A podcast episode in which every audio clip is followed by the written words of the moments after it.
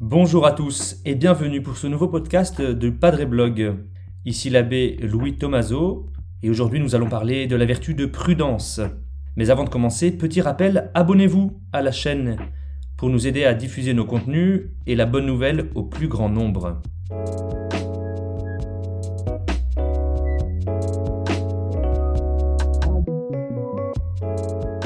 La prudence, chers amis, joue un rôle particulier dans notre vie. Tout acte que nous posons, si nous voulons qu'il soit bon, se réfère en effet à un équilibre, un juste milieu entre un excès et un défaut. Où se trouve-t-il ce milieu, cet équilibre? C'est à l'homme, à chacun d'entre nous de le trouver et de le mettre en œuvre, et ce, par la vertu de prudence. Alors attention, le mot choisi par la tradition philosophique et ensuite par l'Église est peut-être pour nous un peu trompeur. Car par prudentia, que l'on traduit en français faute de mieux par prudence, cette tradition, cette longue tradition, visait bien autre chose que ce qui nous vient spontanément à l'esprit. Communément, un homme prudent, c'est pour nous quelqu'un de précautionneux, de méfiant, voire même de craintif. Ainsi, ce conseil, par exemple, que donnent des parents soucieux pour leur enfant qui part en voyage, sois prudent. C'est-à-dire, enfin c'est ce qu'on comprend, ne prends pas trop de risques, ou encore ne fais pas de bêtises. Or, ce n'est pas du tout ça à quoi pensait Cicéron quand il forgea le mot prudentia à partir d'un autre mot grec phronésis. Ce mot, déjà utilisé par Aristote dans ses réflexions, mais aussi par la Bible dans l'Ancien comme dans le Nouveau Testament, désigne une perfection de l'intelligence qui se projette dans l'action. Ainsi, la prudence relève du domaine de la sagesse, mais de cette sagesse qui prépare et rend possible une action, y compris une action dans laquelle existe un certain risque.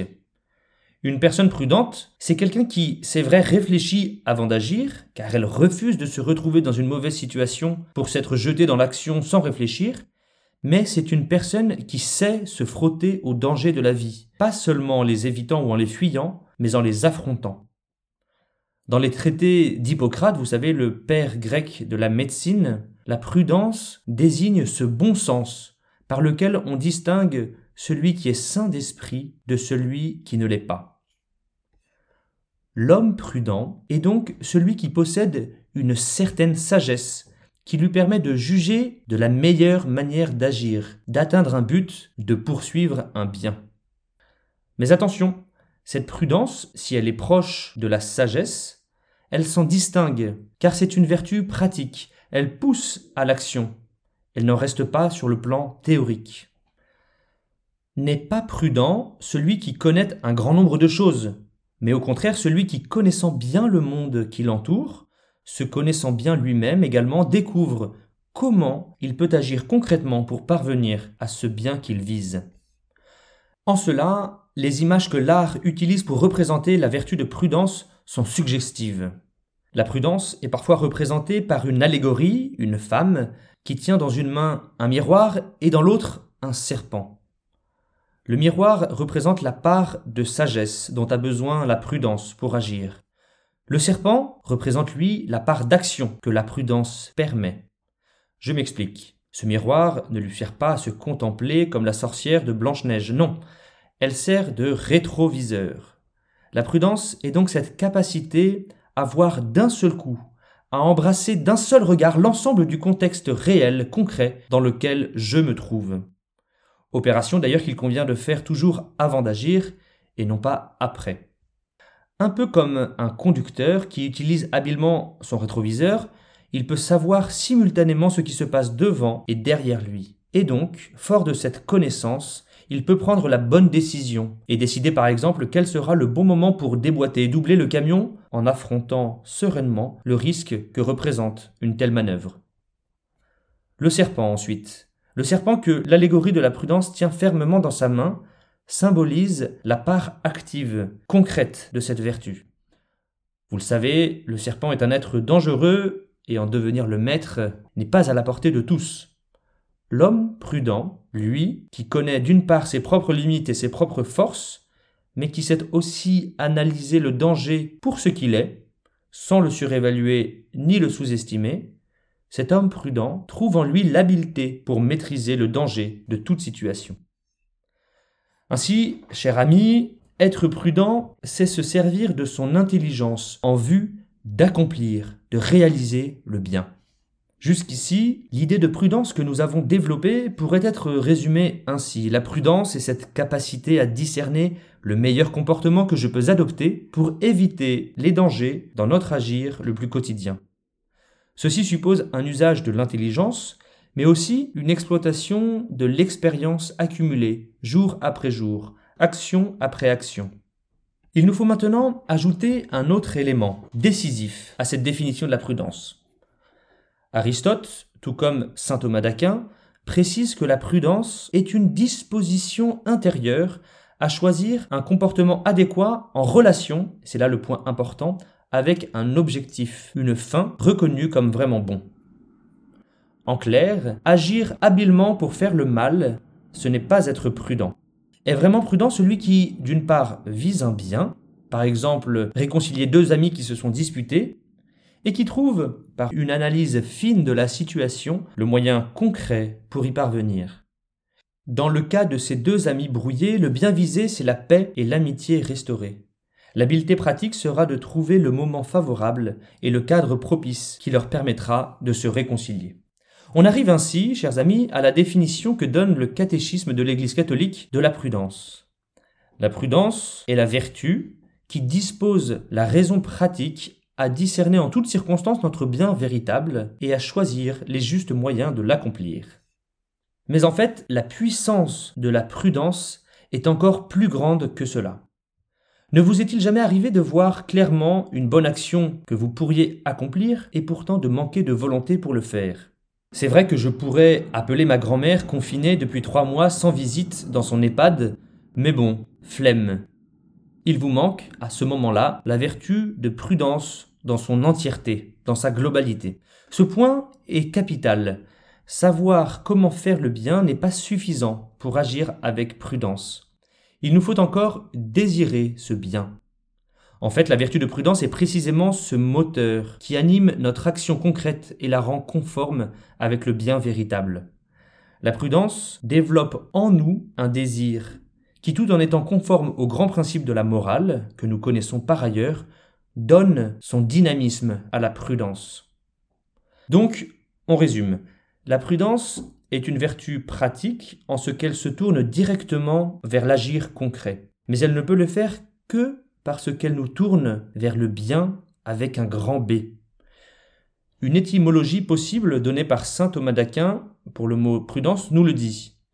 La prudence vient de Porovidens, traduit littéralement voir devant ou bien voir au loin. La prudence est cette vertu qui nous permet, parce qu'elle perçoit le but à atteindre, le but de toute notre vie, de choisir l'acte à poser aujourd'hui. Or, le bien que cherche tout homme, c'est le bonheur, la vie heureuse. C'est ici que se trouve toute la beauté et en fait l'importance de cette belle vertu de la prudence. Bien souvent, malheureusement, nous sommes habitués à voir dans les décisions que nous prenons un acte de la volonté pure. Par ma volonté, j'accomplis mon devoir, même si je n'en ai aucune envie, aucun désir de l'accomplir. En vivant comme cela, nous vivons en fait un conflit intérieur, une division entre ce vers quoi nous porte notre désir et ce que nous dicte notre devoir. La prudence est l'unification de cet être intérieur, elle me fait connaître quel est mon bien véritable, et puisqu'il n'est pas possible de connaître le bien sans le désirer pour nous-mêmes, elle nous donne l'envie de l'acquérir, de l'atteindre, ce qui se traduit directement dans l'acte que j'accomplis aujourd'hui. Pour approfondir encore, posons-nous la question suivante. Y a-t-il une manière chrétienne de pratiquer la vertu de prudence? Je réponds oui, sans hésiter, et voici pourquoi. De notre relation à Dieu dépend la compréhension de ce qui fait notre bonheur. Un athée ne dira jamais par exemple que son bonheur consiste à être uni à Dieu, d'être en paix avec lui. Il aura une autre définition du bonheur. Le chrétien, lui, sait, au moins intellectuellement, Quand Dieu seul se trouve sa joie, son bonheur, sa vie. Mais c'est seulement avec l'aide de la grâce, et spécialement avec ce don du Saint-Esprit qu'on appelle le don d'intelligence, que le chrétien peut percevoir avec clarté et donc désirer quel est ce bien véritable qui lui correspond et le comble infiniment. C'est avec l'aide de Dieu que je peux connaître et donc tendre de tout mon être vers le bonheur que Dieu lui-même, dans son amour immense pour moi, me réserve de toute éternité. Or, cette assistance de l'Esprit Saint, qui est indispensable pour que ma prudence soit vraiment chrétienne, cette assistance n'est donnée qu'à celui qui est en état de grâce, à celui qui cultive son amitié avec Dieu par la prière, la fréquentation des sacrements et la pratique des actes de charité. Enfin, un dernier point mérite, je crois, d'être soulevé. La vertu de prudence, telle que nous l'avons définie, ne serait-elle pas un frein à l'esprit d'initiative, comme une contrainte supplémentaire dans ma vie? Bien sûr que non, et je vous explique pourquoi. Tout d'abord, puisque la prudence s'appuie sur l'expérience accumulée au cours de notre vie, elle se nourrit en fait de notre esprit d'initiative. Parce que dans le passé j'ai été inventif, audacieux, astucieux, alors aujourd'hui je sais, je sais quelles sont mes marges de manœuvre pour aller dans telle ou telle direction. Par ailleurs, la liberté chrétienne est toujours une liberté d'initiative qui se met en œuvre avec cohérence et subtilité par la vertu de prudence. Le vertueux connaît l'objectif de sa vie, c'est-à-dire le bonheur, la vie en Dieu, mais il connaît aussi ses propres limites physiques, psychologiques. C'est dans ce cadre concret de notre existence que la vertu nous donne d'être à l'aise pour choisir le bien. À l'inverse, celui qui se laisse aller vers le vice voit progressivement se réduire son champ d'action et sa liberté face à tel ou tel comportement.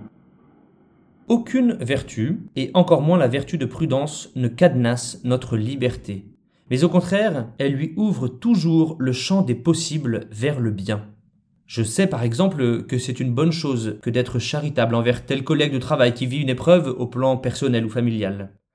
La prudence ne me dicte pas de force l'acte que je peux poser, mais au contraire, par la prudence, m'est ouvert une série de possibilités pour atteindre cet objectif louable de lui venir en aide. Vais-je décider par exemple de passer plus de temps avec lui, ou bien de le décharger de tel ou tel dossier, ou encore de lui conseiller de prendre quelques jours de vacances Voyez, ma liberté d'initiative est en fait décuplée par la prudence. Parmi tous ces possibles, la prudence ne m'impose rien, mais elle me permet de choisir une manière d'agir parce que je la juge bonne, tout en reconnaissant que j'aurais pu agir autrement. En conclusion, je vous donne deux critères. Deux critères qui peuvent peut-être vous aider à voir où vous en êtes au sujet de la prudence dans votre vie. Premièrement, la vraie prudence unifie mon être en faisant en sorte que le bien que je suis appelé à accomplir aujourd'hui ne me soit pas imposé de l'extérieur comme une contrainte, mais soit profondément ce que je désire de manière intime. Deuxièmement, la vraie prudence ne bride pas mon action. Elle ne me rend pas non plus craintif. En fait, c'est tout le contraire. La prudence est le fondement véritable de l'esprit d'initiative, de l'inventivité que je peux déployer dans ma vie, car le bien que je peux faire aujourd'hui n'est jamais prédéterminé. Il se révèle toujours multiple, et c'est sa beauté. Chers amis, ayez toujours en vue le bien que vous pouvez faire aujourd'hui et réalisez-le avec inventivité. En deux mots, soyez prudent. Merci d'avoir écouté ce podcast. La semaine prochaine, nous continuons notre série sur les vertus avec la vertu de tempérance. Continuez à nous poser vos questions sur les réseaux sociaux, abonnez-vous pour ne pas manquer nos prochains contenus, et moi je vous dis bonne journée et à bientôt.